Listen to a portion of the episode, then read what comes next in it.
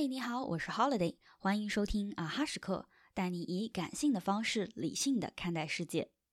前些天决定学车之后，我很快就去朋友介绍的驾校去报名。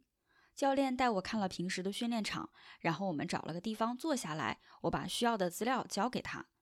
那时还是午休时间，训练场上人不多，有个年纪蛮大的阿姨坐在旁边。我刚开始以为她是等待给学员上课的教练。本来没怎么留意，后来我和教练说话，他说科目一自己看视频学习，然后在 A P P 上刷题，成功模拟三次达到九十分就可以考试了。我心想有好多东西要记啊。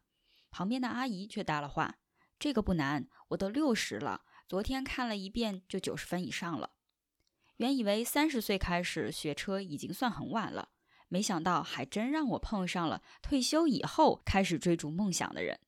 这给了我很大的信心，人家六十了都可以，我才三十，有什么不行？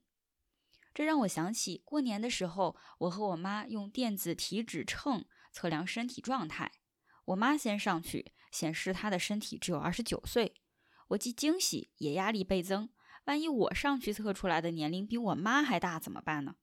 好在我也是二十九岁，这个生活中的小插曲给了我很大的动力，好好锻炼身体。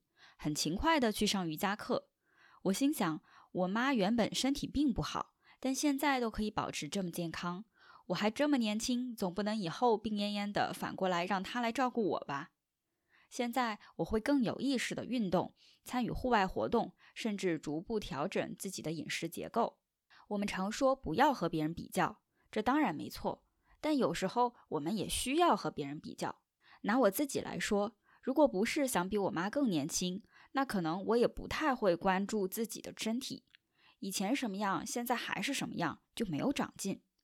和人比较没什么不好，关键是看你以什么心态去比较，是更在意比较的结果，让自己陷入负面情绪，还是给自己适当的压力和正向的激励，让自己的未来比现在更进步一点。